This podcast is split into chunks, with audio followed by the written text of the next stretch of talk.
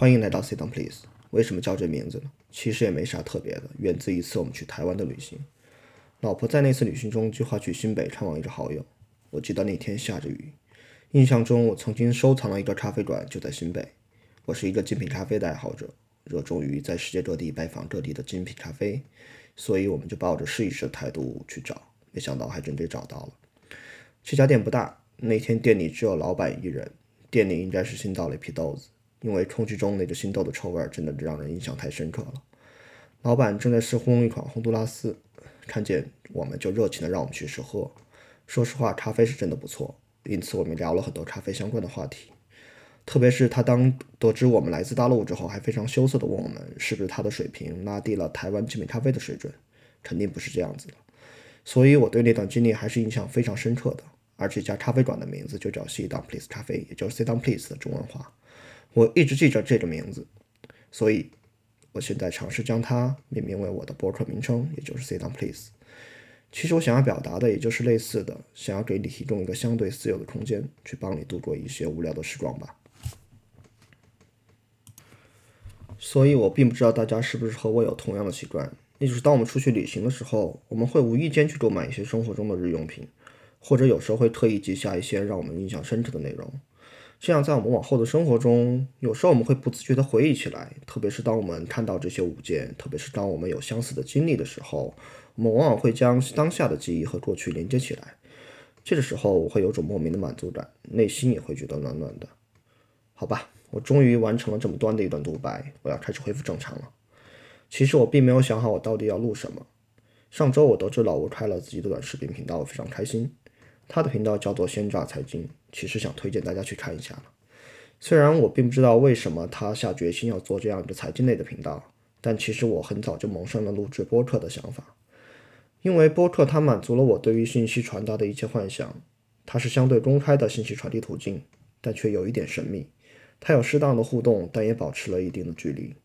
我想这就是我想要的感觉。我一直不否认自己在某种程度上有一定的社交恐惧，也许正是这一切让我热爱播客这只载体，并真的下决心让自己做下去。其实回顾过去的一段时间，我相信疫情对于大家的影响都是存在的。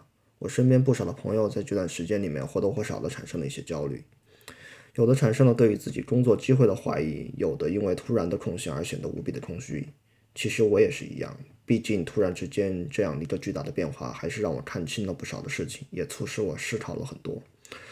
我想，这也是我做播客的原因之一吧。毕竟自己的年纪也不小了，我们总需要实现一些自己的梦想吧。碰巧在那段时间里，我读了一本不算新的书，名字叫做《斜杠青年》。书中描述的现象，其实在当下非常常见。我们不断的发现，身边有那么一些人在定位自己的时候，会存在多个看似没有直接关联的标签。例如某某某是外科医生，但也是数码博主；某某某是艺术顾问，但也是普拉提教练，等等等等。这其实在过去并不算常见，在当下却逐渐的流行起来。而这正是当今社会中大家对于自由以及 work-life balance 不断追求的结果。越来越多的人开始追求工作之外的生活，大家不再单纯的希望在别人介绍自己的时候仅仅只是对职业的描述，而更多的是希望别人能够了解自己工作之外的自己。这本书中其实也提到了，绝大多数的人是无法将自己的梦想作为自己主要职业的。我们的生活真的不应该仅仅只是被你的职业所代替，你的职业只是尝试告诉大家你在做什么，你靠什么维持你的生活，而工作之外的身份则体现了你是谁，你喜欢什么，以及有什么特别之处。生活之外的你才是最真实的。我其实是有点被这句话打动的。我的生活可能并不富裕，但自己所向往的真的不是金钱所带来的物质的丰富。而是内心世界的满足，所以你的生活其实本不该被你的职业所固化。斜杠代表着你在人生经历上面的多元，也许这就是为什么我现在终于下定了决心要去做这个播客。当然，我在这里并不是想要给大家推荐《斜杠青年》这本书，相信不少读者已经读过了，只是其中带来的一些共鸣，可能真的触动了我，想要去尝试。不过书中的另外一句话也让我变得更为清醒，或者说给刚刚燃起热情的我浇了一桶冷水。那就是能够想清楚自己想要干什么，并且勇于追求，其实真的不是一件简单的事情。所以我稍微清醒地认识到了，我为什么每每在激励下能够鼓起改变的决心，但真正做到的时候却寥寥无几。也许你会说那是因为很难坚持，但我可能认为更多的还是方法方式不对。我们认定了要去改变，但却在寻找方向上缺乏技巧。我其实和大家一样，并不是这方面的专家，但也想真的做一点什么去改变一下自自己。十点之后不玩手机，可能就是在这样背景下所迸发出来的一点反思。我们每天的生活中和手机有太多的接触，我们经常抱怨自己没有时间，无法专注在一件事情上面。但回想起来，我们可能真的花了太多时间在手机上。手机这种变革型的科技产品挤占了大家的生活。将本来整块的时间击碎，然后逐一蚕食蚕食这些碎片。所以我在想，是否我们可以摆脱手机的束缚？如果我们能够在固定的时间里面停下自己对于手机玩手机的需要，是否能够利用这空余出来时间去做一点更有意义的事情呢？因此，我尝试做出了十点之后不玩手机的决定，并利用这空出来的时间去重新整理我的晚间生活。如果大家能够正常的听到这一期播客，也就意味着我已经坚持十点之后不玩手机超过了一周以上的时间。虽然我很难说自己发生了什么巨大的改变，但即便这短短几天的时间，还真的给我带来了一些意料之外的收获。首先，我认为放下手机其实并没有想象中的那么困难，即便我还是会将它一直带在身边，但只要不将手机作为你打发时间的第一选择，它的存在感其实比想象中要弱很多。我在上厕所的时候，还是会不自觉地掏出手机，但我并不会尝试去解锁，因为我许下了誓言。那么，依靠一点理智去克服这一点来说，对于我来讲还不算一件太困难的事情。这个时候，我可以选择玩魔方或者读两页书去打发这点时间，而剩余的整块的时间里面，我会选择看书，或者录制播客，或者看看纪录片来充实自己。毕竟，看书和纪录片在手机占据我的生活之前，都曾给我带来过巨大的收获。当然，在这友情插播一下，Netflix 最近推出的几部纪录片确实非常的不错。例如，呃，记录公牛最后一次夺冠的《Last Dance》是我最近看过的非常不错的纪录片。这部纪录片在国内的版权应该被腾讯体育买走了，所以如如果你无法观看奈飞的话，那么关注一下腾讯体育，也许你会得到相应的进展。好了，让我们回来。因此，我觉得习惯的养成可能在很大层面上还是受到自我暗示的一些影响。所以，当我们能够开始刻意暗示自己不要去做什么事情的时候，也许一开始你会觉得有点别扭，但不断的强化会使得我们逐渐的习惯，改变也就在不自觉中点点发生了。所以我尝试总结一下：当我们想要寻求一个改变的时候，变化的主体可能并不是最重要的，而弄清是什么影响了改变的发生，可能才是引发变化的关键。除了这点之外，我觉得我们在保持专注这件事情上也变得越来越困难。当下我们已经越来越很难将自己封锁在一个固定的时空里，不断的寻求和外部世界的联系，尝试将自己摆向社交中心的冲动，会主导你在日常活动中的行为。当然，这其实和你自己没有太大的关系。物质生活日益丰富的今天，追求精神世界的满足也是我的梦想，而社交。这种顶层的精神世界里的活动，对大家的诱惑当然是存在的。通过社交扩展自己的关系网络，踏及更多的领域，也正是我们去多元化自己的必经之路。但如前面提到那样，你需要尝试清醒地认识到这样的变化会给你带来怎样的影响。虚拟的社交网络是击碎你整块时间进行专注的元凶。消息提醒音是一切的导火索，所以。Turn off your phone or set it to silence is the way。好了，这只是一句玩笑而已。学会并尝试找到让自己专注的方式，是我们正在遗忘的事情，而这才是你进行改变的前提。突然间，我觉得进行这样的行为实验，貌似还真的有继续下去的必要。这样的自我汇报也会敦促我不断的进行下去。而我也会利用这个播客的频道来不断的和大家沟通进展。正如标题中所提到的，也许这一切正是开启我写账人生的方式。我不会去想结果怎样，只是尝试勇气并坚持做下去。节目进行到这里，我可能觉得气氛有些凝重了。最近我泡在 Spotify 上的时间很多，也意外的收获了不少音乐。简单的分享一首我最近非常喜欢的《Don't Be Afraid》。这是一首来自于英国歌手 Title 的新曲。这首歌记录了他在新西兰的三周里面是如何战胜焦虑的。我也想送给大家。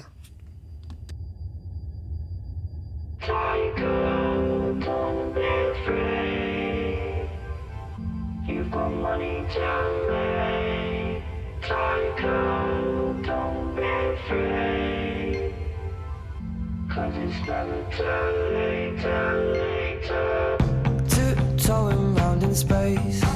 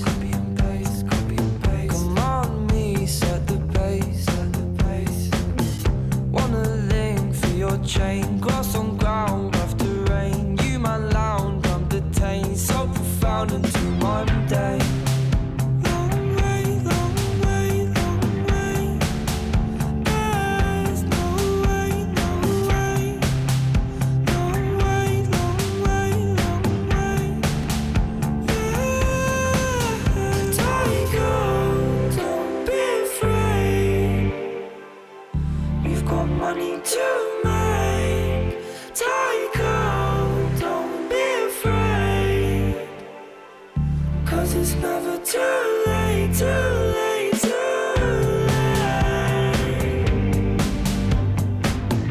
Cause it's never too late, too late, too late. Cause it's never too late, too late. Yeah, ring, ring, ring on my phone. Hot, hot, hot on my own, on my own. I'm fresh to my breath. Ay. Everybody knows I'm a mess. Ay. Press for a breath, I confess. Leave me dead. A step with disruption. Sometimes I strive with some pride or corruption. Find myself at a junction. Looking both ways when I've run out of options. Seeing the figures, I choose to ignore them if this seems important. It's run out of proportion. Moving with caution, I'm close to the satellites that are in orbit. Flown overseas, I'm exhausted. Tiger, got money to make. Tiger, don't be afraid. Cause it's never too late, too late, too late.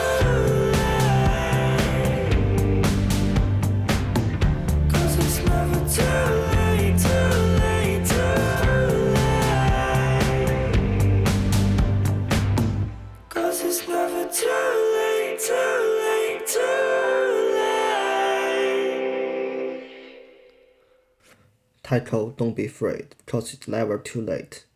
这是我非常喜欢的这首歌中的一句歌词。也许正如歌词所说，如果我们决心开始，就不会为时已晚。